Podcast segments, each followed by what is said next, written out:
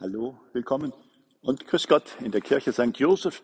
Heute ist Nikolaustag. So ein schöner Tag und es scheint auch ein bisschen Sonne zum Kirchenfenster herein und vieles ist vorbereitet, dass heute Gäste kommen können, um die Nikolausgeschichte zu hören. Wer war der gute Mann?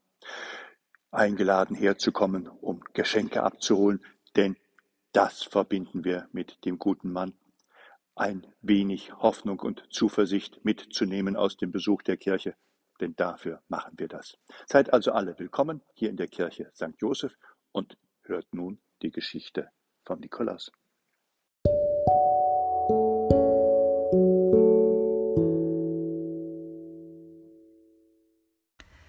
Ihr kennt doch den heiligen Nikolaus? Vor vielen hundert Jahren lebte er in dem Land, das wir heute Türkei nennen. In seinen jungen Jahren war Nikolaus natürlich noch kein Bischof. Und noch lebte er auch nicht in Myra, sondern in einer anderen Stadt. Nikolaus war damals ein reicher Mann. Von seinen Eltern hatte er viel Geld, ein großes Haus und manch anderen Besitz geerbt. In den Sommermonaten, wenn es schön warm war, spielte sich das Leben der Menschen auf der Straße ab. Gern spazierte Nikolaus dann umher und hörte auf das manchmal muntere, manchmal traurige, manchmal komische Stimmengewirr in den Gassen. Doch plötzlich hörte er hinter einer Mauer eine traurige Stimme, und auch weinende Stimmen sind nicht zu überhören. Morgen werdet ihr zu euren neuen Dienstherren gehen, sagte eine tiefe Männerstimme. Wie gerne würde ich euch bei mir behalten. Aber ich bin arm. Ich schaffe es nicht, genug Geld zum Leben für uns alle zu verdienen. Die traurige Stimme des Vaters und das Weinen der Mädchen stimmen Nikolaus nachdenklich. Kann er nicht helfen? Rasch läuft er zurück in sein Haus. Dort füllt er einen Sack mit Goldstücken. Er eilt zurück zur Gartenmauer. Er geht bis zu der Stelle, an der die Mauer ein Fenster zum Wohnhaus hat. Schnell schaut Nikolaus sich um. Niemand hat ihn gesehen. Da nimmt er den Sack mit den Goldstücken und wirft ihn hinein. Bevor noch jemand aus dem Fenster schauen kann, dreht er sich um und läuft davon. Im Haus hat der arme Vater das ungewöhnliche Geräusch am Fenster gehört. Und wie groß ist seine Überraschung, als er den aufgeplatzten Sack und die vielen Geldstücke entdeckt. Woher das Geld wohl kommt? Wer hat es durch die Fensteröffnung geworfen? Rasch schaut der Vater auf die Straße hinaus, aber dort ist es menschenleer. Nur etwas weiter oben in der Straße, dort, wo die Häuser der Reicheren stehen, meint er eine Bewegung an der Haustüre wahrzunehmen. Dort wohnt doch der reiche junge Mann, dieser Nikolaus. Er wendet seinen Blick wieder dem Geld zu. Ob es wirklich für ihn und seine Töchter bestimmt ist? Dann wäre er allen Kummer und alle Sorgen los. Die Frage, wer der gute Geber ist, lässt ihm keine Ruhe. Er beschließt, im Haus von Nikolaus nachzufragen. All seinen Mut nimmt er zusammen und klopft an. Der Diener führt ihn zu Nikolaus in den Garten. Junger Herr, spricht der Vater und sinkt vor Nikolaus auf die Knie. Sag, bist du es, der einen Geldsack durch das Fenster in mein Haus geworfen hat? Ist es wirklich gedacht, mir und meinen Töchtern zu helfen?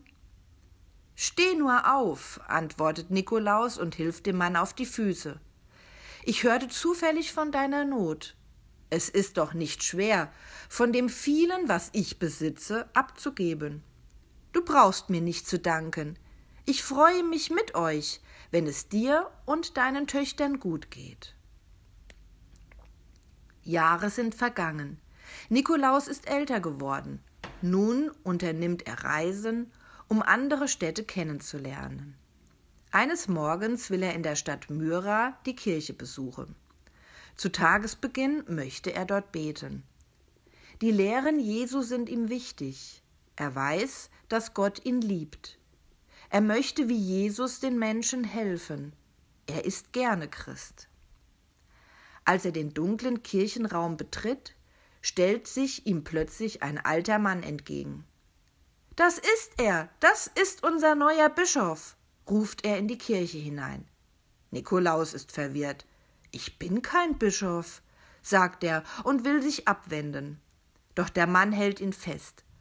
Unser alter Bischof ist vor kurzer Zeit gestorben. Nun brauchen wir einen neuen Bischof, der sich um uns sorgt und uns rührt und führt. In der vergangenen Nacht haben wir gebetet, dass Gott uns zeigen möge, wer unser Bischof sein soll. Die Augen des alten Mannes glänzen. Wir meinten, dass Gott sicher einen guten und frommen Menschen zu uns schicken wird. Und du bist nun schon so früh am Morgen in die Kirche gekommen. Wer seinen Tag im Gebet unter den Schutz Gottes stellt, der ist sicher ein guter Bischof für uns. Nikolaus ist verwirrt. Sollte es wirklich Gottes Wille sein? Er will darüber nachdenken. Er möchte überlegen, ob er als Bischof den Menschen und Gott dienen kann. Plötzlich merkt er, dass in der Kirche noch viele andere Menschen sind. Alle hoffen, dass er ihr Bischof werden wird. Die hoffnungsvollen Augen der Menschen und ihre Bitten bleiben bei Nikolaus nicht ungehört.